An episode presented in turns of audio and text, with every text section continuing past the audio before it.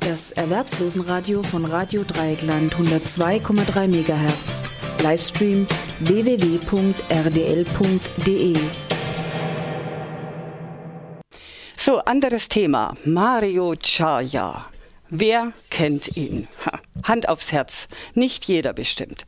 Geboren 1975, gelernter Versicherungskaufmann, dann ein Fernstudium zum Betriebswirt, das er 2010 mit Auszeichnung und Diplom abschloss. Sehr früh engagierte er sich bereits in der Kommunalpolitik und fühlte sich berufen zur CDU. Seit 1. Dezember 2011 ist er Senator für Gesundheit und Soziales.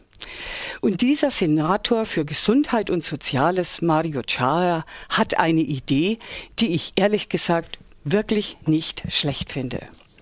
Er sagt, die Jobcenter sollen in Zukunft die Kosten der Hartz-IV-Klagen tragen.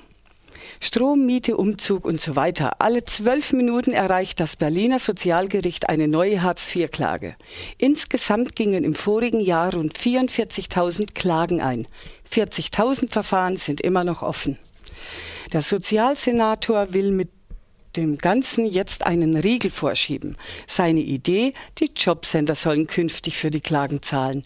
Vor dem Hintergrund der hohen Zahl an Klagen und dem damit verbundenen bürokratischen Aufwand könnte darüber nachgedacht werden, ob die Befreiung der Jobcenter von den Gebühren für Erstverfahren in dieser Form beibehalten werden soll, sagt er. Bislang kostet das Verfahren vor dem Sozialgericht keinen Cent. Ein Grund, warum die Jobcenter Rechtsstreitigkeiten gerne in Kauf nehmen. Auch Sozialgerichtspräsidentin Sabine Schudoma kritisiert die Gebührenbefreiung, die seit 2006 gilt. Viele Klagen sind bei einer besseren Kommunikation zwischen Hartz-IV-Empfängern und Behörde vermeidbar. Die arbeitspolitische Sprecherin der SPD, Birgit Monteiro, sieht den Vorschlag von Chaya kritisch. Über die Kosten ist die Klageflut nicht zu regeln. Stattdessen muss die Qualität der Bescheide so verbessert werden, dass jeder sie versteht. Okay, Frau Monteiro, dann mal eine Anmerkung von mir.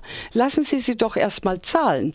Vielleicht geht es ganz, ganz schnell, dass man die Bescheide versteht und vielleicht stimmen sie dann auch am Ende sogar noch. Das Erwerbslosenradio von Radio Dreieckland 102,3 MHz. Livestream www.rdl.de